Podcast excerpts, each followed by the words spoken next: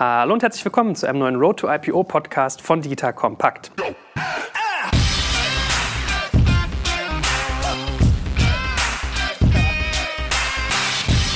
Mein Name ist Jörg Kaczmarek und heute nehmen wir den Titel unseres Formats mal ganz, ganz wörtlich, denn wir schreiben quasi das Drehbuch für einen Gang an die Börse. Das heißt, ich habe mit der guten Renata, die kennen wir schon. Hallo Renata, guten Morgen.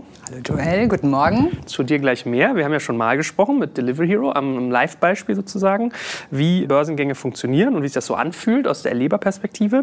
Und dann habe ich so ganz viele Fragen zum Thema Prospecting gestellt. Was passiert da eigentlich? Und dann sind wir so ganz im Privatgespräch ganz viele Themen durchgegangen von irgendwie, ja, wie pitcht man das? Wie macht man Bookbuilding? Was ist eigentlich eine Roadshow? Und haben so überlegt, okay, das sollte man eigentlich mal als Drehbuch alles zu Audiospur bringen, zu MP3, nicht zu Papier.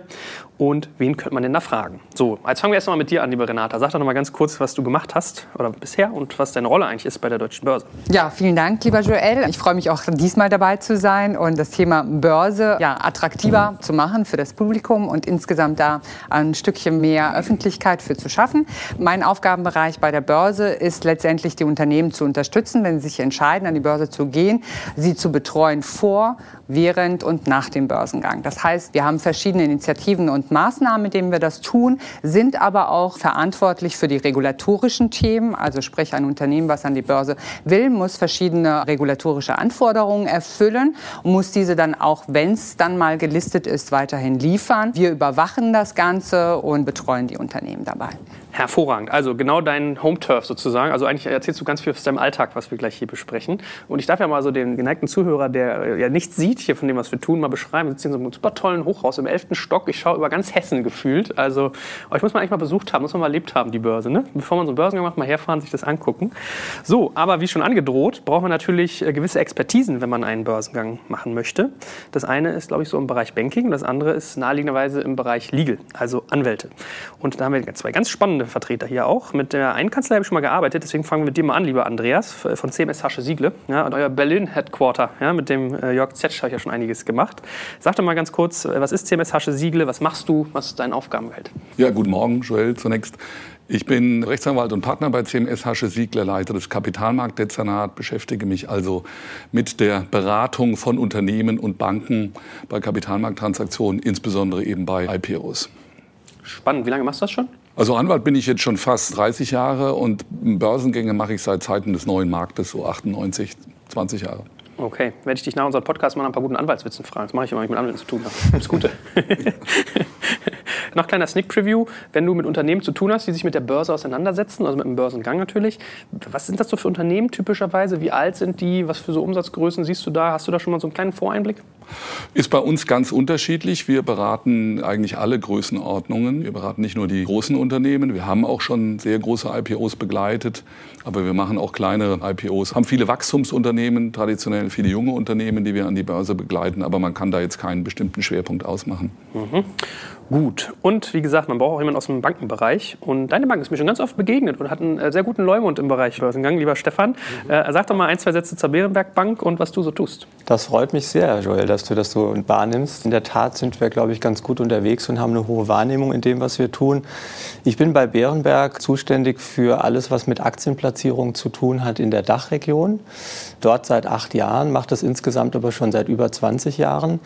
Und Bärenberg hat in der Tat in den letzten zehn Jahren Jahren eine sehr, sehr starke Wachstumsstory hingelegt, viele Leute eingestellt, die das Geschäft verstehen und die eben Transaktionserfahrung haben.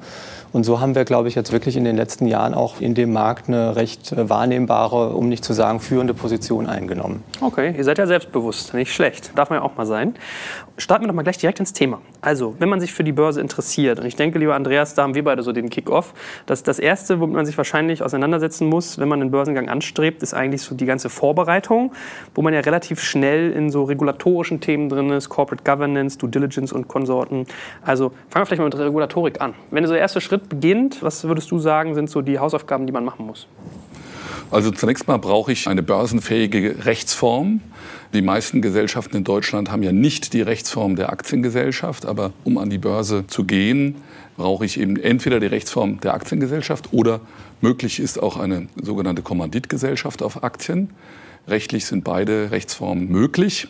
Sodass der erste Schritt sicherlich ist, dass man sich damit auseinandersetzt, wann wechsle ich die Rechtsform in das börsenfähige Vehikel und mit welchen satzungsmäßigen Grundlagen, Geschäftsordnungen etc. Was denn sonst mit der SE? Ich sehe ja immer mehr Unternehmen, also ich glaube Zalando ist eine SE, Xing ist eine SE, wenn ich mich nicht täusche. Die habe ich vergessen, Joel, da hast du recht, mit denen kann man natürlich auch an die Börse gehen. Ich sehe allerdings meistens immer noch die klassische AG, ich weiß nicht, wie es Stefan sieht. Ist so, absolut, würde ich bestätigen. AG ist immer noch das häufigste. SE spielt da eine Rolle, wenn es eben um Mitbestimmungsthemen geht. Ich glaube, da ist eine SE vorteilhafter als eine Aktiengesellschaft. Stimmt, ja. Und die KGA kommt immer ins Spiel, wenn es eine Familie ist oder wenn die Eigentümer bisher dann auch nach dem Börsengang noch die Kontrolle und die Mitbestimmung behalten wollen. Aber insofern würde ich auch sagen, die Aktiengesellschaft ist immer noch eigentlich das, das die häufigste Rechtsform. Okay, das will ich noch genauer verstehen. Was habe ich für Vorteile, was für Nachteile bei der jeweiligen Wahl der Form oder ist das gar nicht so gravierend? Also ich habe jetzt schon gelernt, wenn ich Familienunternehmer bin, der irgendwie sein 50 Jahre lang aufgebautes Unternehmen an die Börse bringe, bin ich eher bei der Kommanditgesellschaft. Der Klassiker ist AG. Aber warum benutzen zum Beispiel ganz viele die SE, die jetzt eher so aus dem Digitalbereich kommen? Was sind denn also die unterschiedlichen Eigenheiten? Ich glaube, Stefan hat es zu Recht gesagt, das ist die berühmte deutsche Mitbestimmung, die man dadurch etwas minimieren kann oder auch vermeiden kann. Aber ich glaube, die gängigste Rechtsform, wie, wie Stefan gesagt hat, ist eben die AG, gerade auch für junge Unternehmen. Ja, weil äh, wenn man keinen besonderen Grund hat, glaube ich, für die KGA, wir haben die Merck KGA, ich glaube Fresenius ist auch eine KGA, also es gibt, gibt einige, DWS ist ja gerade sogar mhm. an die mhm. Börse gegangen, die ehemalige Tochter der Deutschen Bank. Also man kann das natürlich mit anderen Rechtsformen machen, aber ich glaube für so das klassische Unternehmen, das vielleicht auch noch jung ist und das keinen besonderen Grund hat, diese nicht so investorenfreundliche Rechtsform der KGA zu wählen, für diese Unternehmen bleibt dann schon die klassische Aktiengesellschaft die beste Rechtsform. Du, hast das Stichwort genannt, investorenfreundlich. Das ist in der Tat natürlich immer der Blick, den man da drauf hat. Und in der Tat ist sicherlich am investorenfreundlichsten die AG, weil die eben was Mitbestimmung angeht oder Kontrolle angeht, klare Verhältnisse schafft. Und die anderen Formen sind am Kapitalmarkt auch akzeptiert und auch teilweise, du hast Beispiele genannt, Andreas, sehr erfolgreich unterwegs und deswegen auch machbar, aber eben immer aus einem speziellen Blickwinkel heraus gewählt. Mhm. Renata, du hast ja ganz viel damit zu tun und wahrscheinlich in den frühen Phasen werden genau solche Fragen auch gestellt. So der Erfahrung nach, rüttelt das eine Firma stark durch, wenn man sowas ändert? Müssen die stark umdenken? Ist es aufwendig oder ist das eigentlich gar nicht so ein Akt, wie er vielleicht von außen manchmal wirkt? Sich darauf vorzubereiten, organisatorisch, ja. ich glaube schon, dass das ein Schritt ist, der gut organisiert werden muss. Und man sollte das nicht auf die leichte Hand nehmen. Man braucht da einen gewissen Vorlauf. Diese ganzen Umsetzungen und diese ganze Planung, auch letztendlich die Registereintragung und all das, das sind halt einfach Hausaufgaben, die man im Vorfeld gemacht haben muss. Und die sollte man ehrlicherweise irgendwie mit einem entsprechenden Vorlauf machen, um dann nicht, wenn es wirklich irgendwie spannend wird und im Verlauf einer IP IPO-Planung und eines Prozesses tauchen immer noch verschiedene Themen auf. Dann sollte man die Sachen, die man abhaken kann, auch halt einfach so machen. Hm. Ich meine, gib mal so einen, so einen, Blick in die Praxis, Andreas. Wie lange dauert sowas ungefähr, seine Rechtsform umzustellen? Sitz, Firmensitz wird sicherlich ein Thema sein, äh, Satzung. Was sind so Do's und Don'ts vielleicht auch, dass wir mal ein Gefühl kriegen, wie viel Aufwand da eigentlich hintersteckt? Also der Rechtsformelwechsel an sich in die AG ist relativ schnell bewerkstelligt. Man muss eben sich frühzeitig damit beschäftigen, wie soll die Satzung aussehen. Also der Rechtsformwechselvorgang, der wird ja im Handelsregister eingetragen. Ich muss einen Gesellschafterbeschluss fassen und dann hängt es ein bisschen am Registergericht, wie lange es dauert, bis dann die neue Rechtsform eingetragen ist. Aber ich muss mich eben vorbereiten, was soll in dieser Satzung stehen. Normalerweise ist die AG bei privaten Gesellschaften ja nicht so beliebt, weil man im Gegensatz zur GmbH als Gesellschafter nicht unmittelbar auf den Vorstand durchgreifen kann, ihm Anweisungen etc. erteilen kann. Deswegen ist die GmbH für die meisten Eigentümer das leichtere, das bessere Vehikel und deswegen muss man genau planen, wann geht man in die AG. Denn in der AG könnte man in der Satzung auch einiges regeln, was die AG GmbH ähnlicher machen kann, aber das wäre dann nicht kapitalmarktfähig. Also beispielsweise Entsendungsrechte in den Aufsichtsrat, das könnte man satzungsmäßig regeln, dass einzelne Eigentümer das Recht haben, Aufsichtsräte zu entsenden, zu bestimmen, wäre aber ein No-Go für den Kapitalmarkt. Ja, der Kapitalmarkt möchte die Gleichbehandlung aller Aktionäre. Dasselbe gilt für Sonderrechte, die beispielsweise Finanzinvestoren sich häufig einräumen lassen, also pre-IPO einräumen lassen, dass sie irgendeine Präferenz haben an den Gewinnen, eine Liquidation Preference haben für den Fall, dass es nicht funktioniert. Das sind alles Dinge, die müssen aus der Satzung beseitigt werden, wenn ich eben an die Börse gehe.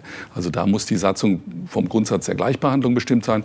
Das andere ist, dass man, glaube ich, an der Börse schon gutiert, wenn Vorstand und Aufsichtsrat gewisse Kapitalien zur Verfügung haben. Also ein genehmigtes Kapital wird üblicherweise dafür genutzt, dass man die Aktie dann als, oder als Kaufwährung einsetzen kann, indem man das Kapital erhöht. Braucht man keine Hauptversammlung dazu, sondern Vorstand und Aufsichtsrat machen das, wenn es satzungsmäßig verankert ist. Bedingtes Kapital häufig für Stock Options vorgesehen und für andere Finanzierungsmöglichkeiten. Also wichtig ist, glaube ich, als Überschrift wirklich festzuhalten, dass diese Satzung, die kapitalmarktfähige Satzung, keine Sonderrechte für einzelne Aktionäre vorsehen sollte. Ist das so ein bisschen der Grund auch, dass diese, also wenn du sagst, das ist nicht kapitalmarktstauglich, wenn man das so und so und so macht, das kann man ja mal so ein Stück weit fragen, was ist denn eigentlich der Grundgedanke einer AG, dass man die favorisiert oder SE oder die Kommanditgesellschaft als Börsenform? Also warum tut man das eigentlich, dass man diese konkreten Formen nimmt und warum beschränkt man diese Einflussnahmen? Na, ich glaube, die Aktiengesellschaft ist eine ganz gute Form, so ein bisschen von, von Check and Balance, sagt man da im, Angelsächsischen dazu. Also ich habe eben einfach verschiedene Organe. Ich habe den Vorstand, der weisungsungebunden ist nach dem Aktiengesetz, der also in seinen Entscheidungen frei ist, anders als der GmbH-Geschäftsführer, der weisungsunterworfen ist, weisungsgebunden ist. Im Hinblick jetzt auf die Gesellschafterversammlung, der Vorstand ist grundsätzlich frei. Vorstand wird aber vom Aufsichtsrat bestimmt und gegebenenfalls auch abberufen kontrolliert, überwacht. Habe ich also ein weiteres wichtiges Organ als Überwachungsorgan, den Aufsichtsrat, der in der Regel ja auch, so sollte es zumindest auch sein, nach dem Corporate Governance Codex auch von unabhängigen Leuten besetzt wird, die dann eben schon schauen, dass das beim Vorstand auch alles gut läuft. Und dann habe ich noch die Hauptversammlung. Das ist ja schon das Organ eben aller Aktionäre, die natürlich schon bei vielen Dingen dann in der jährlichen Hauptversammlung bei vielen Dingen mitbestimmen können und Einfluss auch nehmen können. Also ich glaube, das ist eine ganz gute Rechtsform, um das so ein bisschen austariert zu haben. Und aus Kapital Kapitalmarktsicht ist es ja so, dass man im Grunde genommen wechselt von einem Alleineigentümer oder mehreren größeren Eigentümern zu ganz vielen Eigentümern. Also es kommen viele neue Eigentümer hinzu. Und die wollen natürlich möglichst, dass sie weitgehend gleiche Rechte haben wie die, die schon drin waren. Und nicht, dass die Alteigentümer sich irgendwelche Rechte sichern und die anderen, die neu dazukommen und die ja eher kleine An Kleinstanteile dann nur haben, da machtlos gegenüber sitzen und nichts machen können. Und das ist eigentlich so der Blick, so ein bisschen One Share, One Vote, sagt man ja auch. Ne? Dass eben hier die neuen äh, Miteigentümer auch äh, nicht von den Alten quasi dominiert werden können. Bei allem.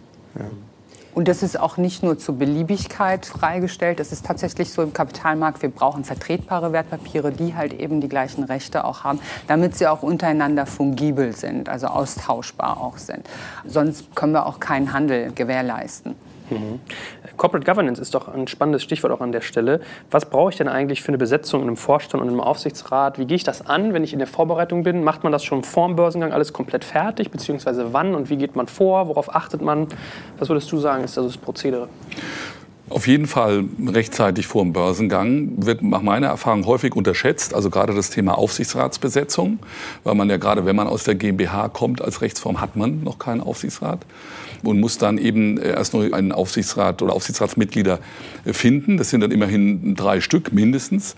Und das sollten ja eben kompetente Personen sein mit Kapitalmarkterfahrung. Und nach meiner Erfahrung wird dieses Thema sehr häufig von Emittenten unterschätzt. Sie sagen, ja, da habe ich schon einen. Äh, aber mit dem habe ich schon einen beginnt auch das Problem, weil es soll ja eben nicht ein Freund sein oder sonst jemand aus dem privaten, vielleicht noch Familienmitglieder. Nein, nein, sondern es sollen eben wirklich unabhängige Personen sein. Vorstandsbesetzung genauso. Manchmal trifft man gerade im Bereich junger Unternehmen die Situation an, dass es vielleicht nur einen Vorstand gibt, vielleicht noch keinen CFO. Juristisch möglich, Alleinvorstand bei der Aktiengesellschaft geht. Aber Kapitalmarkt, glaube ich, ein No-Go, ja. oder Stefan? Absolut, würde ich bestätigen. Vorstand braucht man mindestens zwei, typischerweise CEO und CFO weil man in der ganzen Vermarktung immer zwei Dinge beleuchtet. Das eine ist eher so Strategie, Positionierung, Wettbewerb, Markt. Das macht der CEO, der Vorstandschef. Und dann natürlich im zweiten Teil die Zahlen. Ja, da muss eben einer dabei sein, der eben dann die Zahlen im Griff hat und das den Investoren erklären kann. Und in der Tat bei der Aufsichtsratsbesetzung sind wir auch manchmal früh einbezogen, ja, weil die Leute uns dann auch fragen, habt ihr da möglicherweise Ideen oder habt ihr einen Kontakt, den ihr uns zur Verfügung stellen könnt? Der da auch passen würde zu unserem Unternehmen. Und unser Rat ist immer, dass man Leute reinholt, die eben auch unabhängig sind, die dem Unternehmen oder den Eigentümern nicht unbekannt sein müssen. Die wollen ja, wenn sie das Unternehmen an die Börse geben, auch nicht irgendwelche, sage ich jetzt mal, wildfremden Menschen damit reinholen, können also durchaus bekannt sein, aber eben unabhängig und die in irgendeiner Form ein Know-how auch mit in den Aufsichtsrat bringen. Ja, ein Tech-Unternehmen sollte jemanden holen, der auch im Tech-Bereich tätig ist und Erfahrung hat oder ein klassisches Produktionsunternehmen in einem bestimmten Sektor sollte jemanden holen, der da auch eine Erfahrung mitbringt. Das ist der Rat, den wir da an der Stelle geben. Also es ist jetzt nicht so, dass man hingeht und sagt zum Beispiel, ich nehme mein Investorenboard und ändere einfach nur die Überschrift oder nehme irgendwie, weiß ich nicht, meine VCs, die ich hatte oder meinen Beirat und wandle die einfach um, sondern es sind in der Regel schon neu besetzte. Meistens sind es schon Neubesetzte, weil es natürlich in der Alleineigentümerschaft oder wenn es mehrere Mehrheitseigentümer gibt, ist das ja ein in sich geschlossener Kreis mit von Leuten, die man kennt und die in der Tat möglicherweise nicht unabhängig sind. Und am Kapitalmarkt gelten eben hier andere Gesetze und wird ein anderer Blickwinkel auch drauf geworfen. Und deswegen muss man das an der Stelle umorganisieren. Renata, kannst du mal einordnen, wie mächtig so ein Aufsichtsrat eigentlich ist? Wie viel Einfluss hat der wirklich? Am Ende die Aufgabe eines Aufsichtsrates ist, den Vorstand zu überwachen und auch den Vorstand zu bestellen. Das ist die wichtigste Aufgabe. Insofern hat es eine große Bedeutung. Und was sagt so der Blick in die Praxis? Also, wenn ich mich so umhöre, höre ich immer, dass das irgendwie sehr männerlastig ist, hohes Alter, geringe Innovationsfreude. Kann man da vielleicht auch Akzente setzen, indem man sich sozusagen äh, Gedanken macht, dass man das ein bisschen innovativer macht? Oder ist das eher eine sichere Bank, wenn ich an die Börse gehe, dass ich sage, ich nehme jetzt irgendeinen so Silberrücken, der das schon irgendwie bei drei anderen Buden macht und bin auf der sicheren Seite? Ich glaube, das Wesentliche ist, dass man sich jemanden sucht, der, Erfahrung mitbringt eine Expertise auch mitbringt, um das Unternehmen zu beraten. Am Ende des Tages, glaube ich, ist es irgendwie dann nicht wichtig, welches Geschlecht dahinter steht. Ich glaube, was wichtig ist für Investoren, dass sie das Vertrauen haben, dass jemand auch drüber sitzt, der das Unternehmen entsprechend auch beraten kann und begleiten kann. Das ist das Wesentliche und Wichtige. Denke ich auch. Ich glaube, das steht wirklich im Fokus. Wenn am Ende dann auch darauf geachtet wird, dass vielleicht eine Frau in den Aufsichtsrat mit dazukommt, dann das ist schon manchmal ein Blickwinkel, muss man sagen. Aber wie gesagt, am Ende ist das Know-how und die Erfahrung, das ist das, was zählt.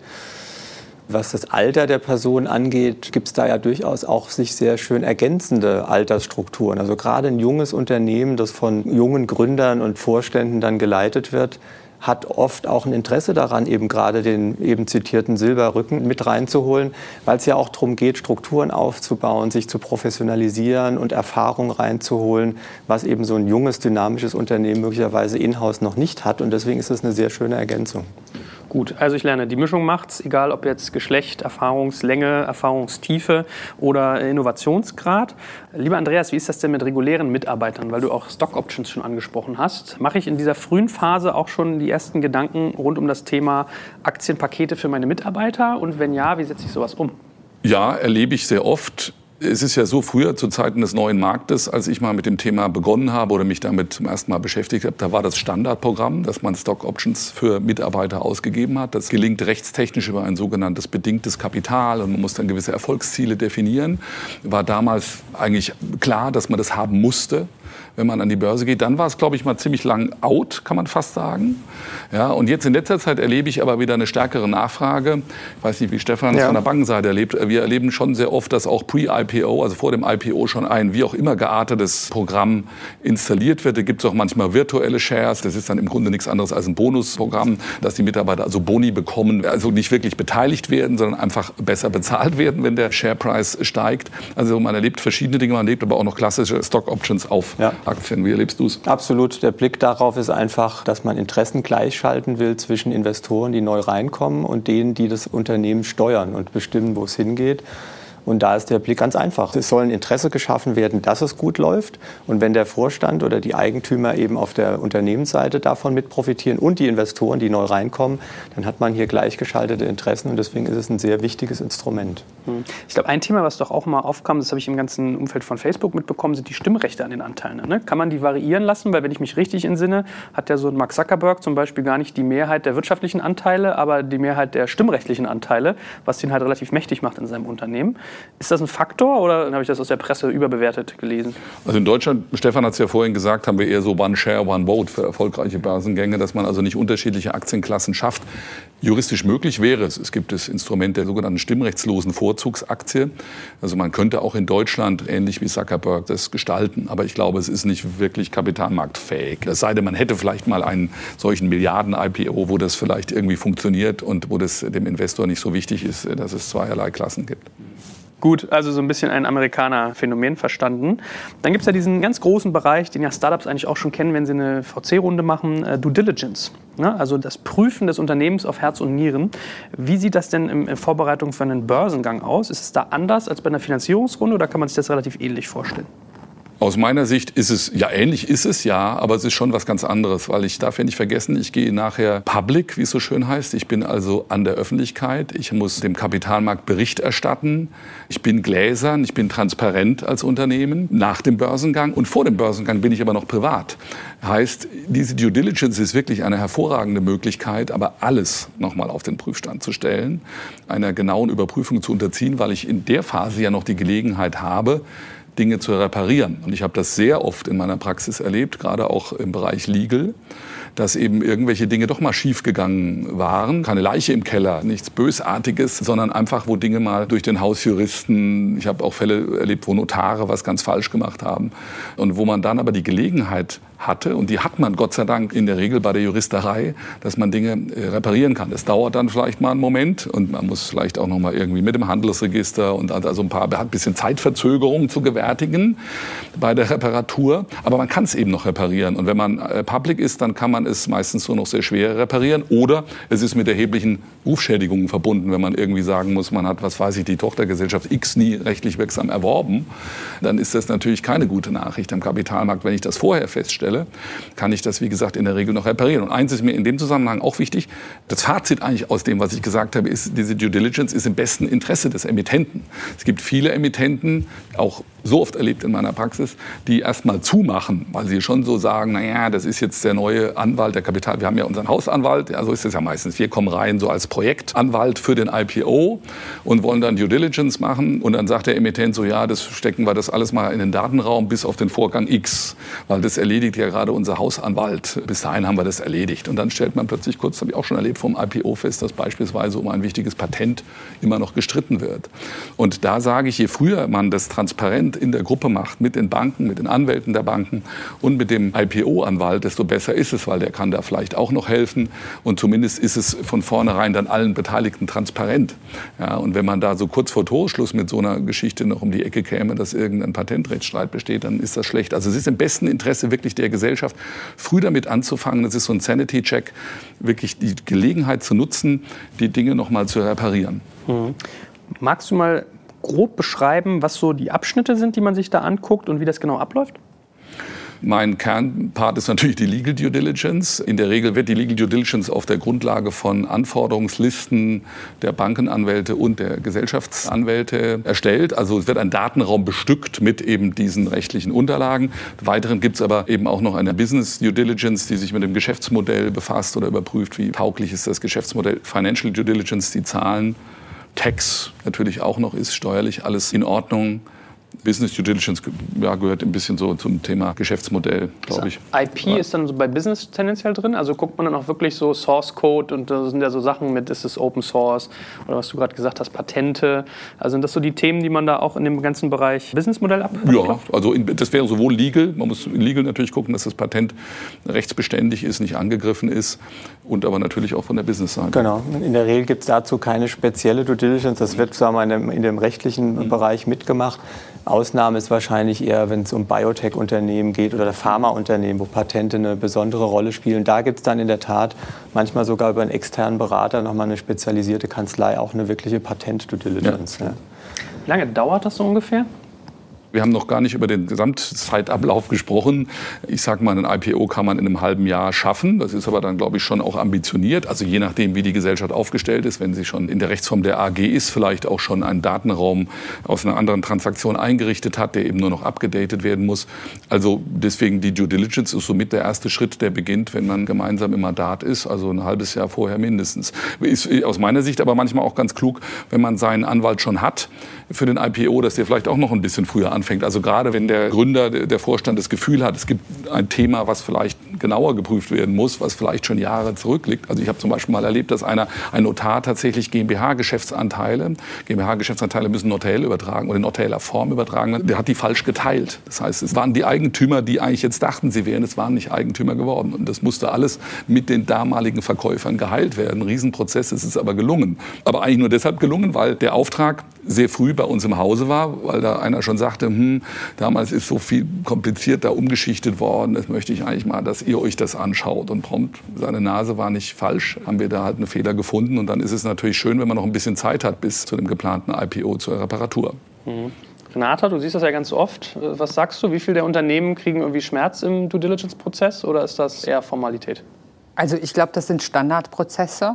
Die Experten, die da involviert sind, wissen, was sie tun im Regelfall. Bei uns ist es natürlich so, dass wir diesen Prozess wenig mitbekommen von der Börsenseite. Also das heißt, wir kriegen dann die ersten Gespräche, entweder wenn man sich grundsätzlich mal informieren will im Zusammenhang mit einem Börsengang oder wenn schon der Due Diligence-Prozess läuft oder vielleicht auch schon abgeschlossen ist und der Prospekt schon in der Erstellung ist und sich das Unternehmen dann hier an der Börse mit einem Antrag vorstellig macht. Das heißt also, in die Due Diligence-Prüfung und Gestaltung sind wir nicht eingebunden. Mhm. Was sind denn sonst so Klassiker, die dir unterkommen bei Due Diligence, also die Problemklassiker? Wo brennt am ehesten die Hütte? Ist das so IP? Ist das irgendwie Vertragswerk? Was, was sind da so typische Faktoren? Es ist, es ist unterschiedlich. Also IP kann schon natürlich ein Thema sein, gerade wenn das Unternehmen vielleicht sogar dieses geistige Eigentum und die Patente braucht. Dann findet man schon manchmal, dass irgendwas nicht ganz in Ordnung gelaufen ist. Aber es ist tatsächlich häufig auch Gesellschaftsrecht dass gesellschaftsrechtliche Dinge in der Vergangenheit nicht so gut gelaufen sind. Das Gesellschaftsrecht ist deswegen auch ein bisschen blöd, weil das häufig so Folgerungen nach sich zieht. Ja? Also wenn zum Beispiel ein Aufsichtsrat, was ich auch schon erlebt habe, nicht ordnungsgemäß besetzt wurde äh, oder nicht ordnungsgemäß gewählt wurde, dessen Vorstandsbestellung ist ja damit auch unwirksam. Das heißt, ich habe so einen Dominoeffekt und den habe ich im Gesellschaftsrecht leider relativ häufig. Also da findet sich gerade, wenn eine Gesellschaft eben vielleicht sehr, sehr schnell gewachsen ist, dann hat es vielleicht viele Finanzierungsrunden gegeben, Eigentümerwechsel, es hat vielleicht auch Wechsel in der Geschäftsführung gegeben. Äh, man hat sich einfach im Schnellgang um die juristischen Dinge gekümmert und wollte sich, was ja auch richtig ist prinzipiell, auf die operativen Dinge stürzen. Das Unternehmen ist wahnsinnig gewachsen ja, und dann hat man juristische Dinge vielleicht ein bisschen schleifen lassen. Und deswegen finde ich Gesellschaftsrecht schon häufiger mal Themen. Wobei das klingt so, Andreas, vielleicht um das zu ergänzen, als ob jeder jetzt eine Leiche im Keller Nein, hätte stimmt. und die wird dann hochgespült, so. wenn das Unternehmen an die Börse will.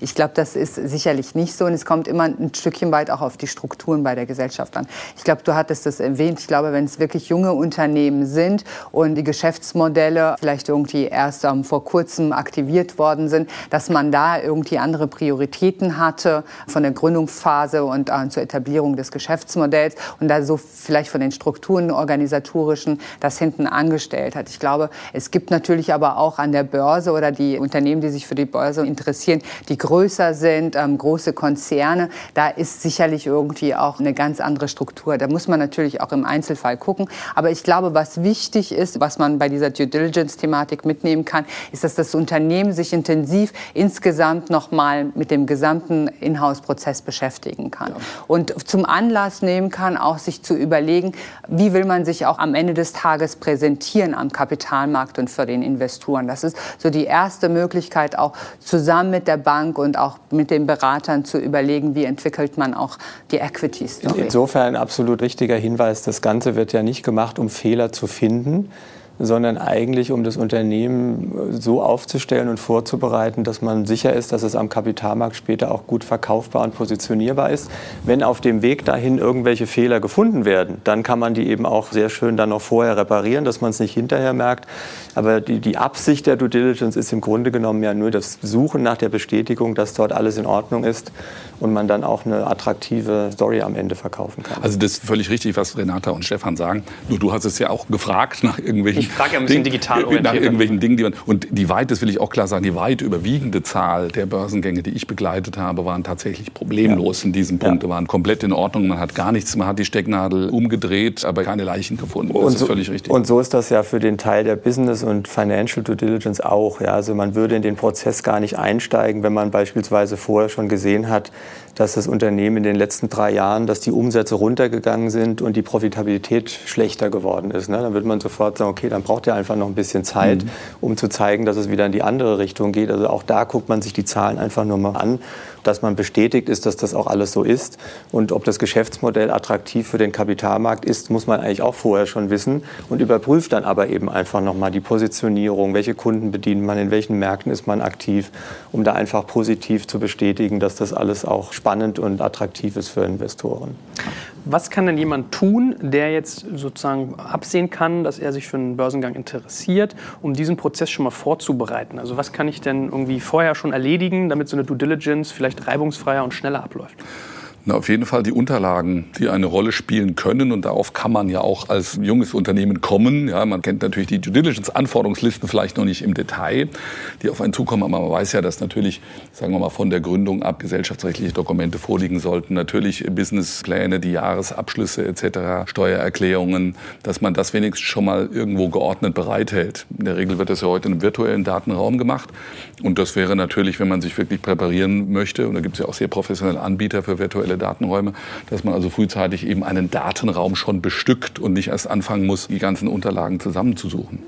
Du hast ein Stichwort genannt, der Businessplan. Das ist in der Tat äh, aus der Erfahrung heraus etwas, was nicht immer da ist und äh, insofern auch man nur raten kann, dass man das frühzeitig angeht, weil wir als Bank in der Tat uns dann eben auch den Businessplan nach vorne raus angucken. Eben nicht nur die drei Jahre zurück, sondern eben die drei bis fünf Jahre nach vorne. Wie will das Unternehmen sich entwickeln hinsichtlich Umsätze, Kosten und dann eben auch Profitabilität, die da rauskommt? Und das sind in der Regel wirklich relativ komplexe, integrierte Excel-Modelle, die wir uns dann genau angucken und auch schauen, wie ist das verlinkt von den einzelnen Verästelungen. Und da machen wir schon hier und da die Erfahrung, dass das eben noch nicht da ist. Und das ist auch ein sehr zeitintensives Thema.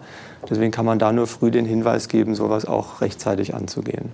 Wofür brauche ich den Businessplan? Ist das sozusagen Thema, wenn ich dann verkaufe an Investoren? Weil da mache ich ja eigentlich einen Prospekt, den ich baue. Oder ist das irgendwie für euch zum Verstehen des Modells? Warum genau. brauche ich den? Ja, im Prospekt sind ja keine Zukunftszahlen drin. Die dürfen da nicht drin sein. Aber natürlich will ich an der Börse ja Zukunft verkaufen. Das heißt, ich will ja nicht den Investoren sagen, wie hat sich in der Vergangenheit entwickelt. Das wollen die auch sehen und machen einen Haken dran. Das muss positiv sein.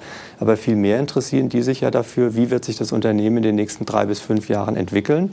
Das darf das Unternehmen auch nicht selbst dem Markt oder außenstehenden Teilnehmern sagen, sondern das wird eben dann gemacht über die Analysten, ja, die ja auch irgendwann ins Spiel kommen. Da kommen wir später, glaube ich, noch mal drauf dass man eine gewisse Guidance gibt, eben wie sich das Unternehmen nach vorne raus entwickelt. Und dafür schauen wir uns eben vorher an, wie das Unternehmen das selbst sieht. Und wir plausibilisieren sozusagen, ob das auch realistisch ist, was die sich da vornehmen, damit wir nicht etwas rausgeben, was dann vielleicht in den nächsten Quartalen oder ein, zwei Jahren plötzlich in eine ganz andere Richtung geht. Gut, dann haben wir noch einen großen Block vermutlich. Da fallen immer so diese Wörter wie IFRS und solche Geschichten. Also das ganze äh, Thema Buchhaltung, Finanzkennzahlen, also wie ich im Prinzip meine Zahlen organisiere. Was brauche ich in dieser legal vorbereitenden Phase von einem Börsengang im, im, Bereich Finanzkennzahlen? Wenn ich an den regulierten Markt gehe, dann braucht man eben als Bestandteil des Prospekts drei Jahre historische Finanzabschlüsse IFRS das ist aus meiner Sicht, ich bin kein Wirtschaftsprüfer, aber doch auch eine große Herausforderung für die Unternehmen, wenn sie das noch nicht haben, wenn sie noch nach HGB bilanzieren, wird häufig unterschätzt, aber das brauche ich eben, um in den regulierten Kapitalmarkt äh, zu gehen. Da wird Renata später ja noch was zu den einzelnen Segmenten sagen der Börse. Und wenn ich eben den, das höchste Transparenzlevel erreichen will für die Phase nach dem IPO, dann brauche ich eben IFRS-Abschlüsse. Was ist denn der Unterschied zwischen äh, IFRS und HGB? Also was verändert sich da? Ich glaube, da sind wir alle nicht die Fachleute. Das sind, halt, das sind halt andere Bewertungsmaßstäbe mhm. und Richtlinien, wie man Bilanzpositionen in die GV aufnimmt. Stefan, jetzt kommst du ins Spiel. Würd mich, da würde ich mich jetzt hier zurückhalten. Ja, ich würde auch sagen. Also ich meine, Aber HGB ist halt hier in Deutschland gesetzlich vorgesehene Rechnungslegungsvorgabe. Das muss man machen. Und international eben, wenn man Kapitalmärkte nutzen genau. will, glaub, ist halt einfach die internationale Rechnungslegungsvorgabe. Kann Vielleicht kann man so ein Statement noch genau. machen, dass es eben Unterschiede gibt in den Bilanzierungsverfahren und der Bewertung von Vermögen und Schulden, keine Ahnung, sowas. Aber ich glaube, da werden wir irgendwie und, zu ungenau. Ja, ja, eben. Ja. Aber im Grunde lassen. ist es eigentlich eher der Kommentar, dass man, wenn man an den Kapitalmarkt geht, wird man verglichen mit internationalen Unternehmen und da ist mhm. IFRS eben der Maßstab, der Birnen mit Birnen vergleicht und eben nicht unterschiedliche mhm. Rechnungslegungsstandards. Guter, guter Punkt, ja. Gut, also verstanden, dann ist sozusagen IFRS ein Stück weit zu sehen als ein internationaler Standard, mit dem ich dann auch quasi vergleichend arbeiten kann. Jetzt habe ich noch eine Frage an dich, lieber Andreas. Das ist natürlich immer undankbar, weil ich weiß, das kann man eigentlich nicht sauber beantworten, das Thema Kosten. Also wer jetzt zugehört hat und denkt so, ach du je, Corporate Governance, oh, und dann die ganzen Satzungsgeschichten und Due Diligence, was das wieder kostet und ich mache nur die Anwälte reich. Also ich überspitze das jetzt mal ein bisschen, ja, zu deinem Leidwesen, siehst mir nach. Wahrscheinlich kann man es nicht so sauber sagen, was so etwas kostet, aber vielleicht kannst du mal ein Gefühl geben, was man vielleicht als kostengrobe Größe denken muss oder ob das modular aufgebaut ist, wie das so funktioniert? Ja, wir bauen das ganz gerne tatsächlich modular auf. Bei einem IPO gibt es so viele Bausteine, gibt viele, die notwendig sind. Da haben wir gerade ja auch schon teilweise drüber gesprochen, aber es gibt natürlich Themen wie Stock-Option-Programme oder wenn eben der gesellschaftsrechtliche Formwechsel noch ansteht, wenn sehr viele Gesellschafter beteiligt sind, sehr viele VCs, dann ist das Thema Shareholder Management auch ein wichtiges, was dann häufig auch jedenfalls von den Rechtsanwaltskanzleien gemacht wird. Also um es abzukürzen, wenn man den Issuer berät, Prospekt wird übrigens auch von Anwälten geschrieben, vergisst man manchmal, ist ein ganz entscheidendes Modul und auch ein teures Modul, weil es ein sehr, auf, vor, ja. sehr aufwendiges Dokument Dokument ist, wird man sagen können, dass sich das abspielt, ich sag mal, in einer Range zwischen 300 und 450, 500.000 Euro. Mhm.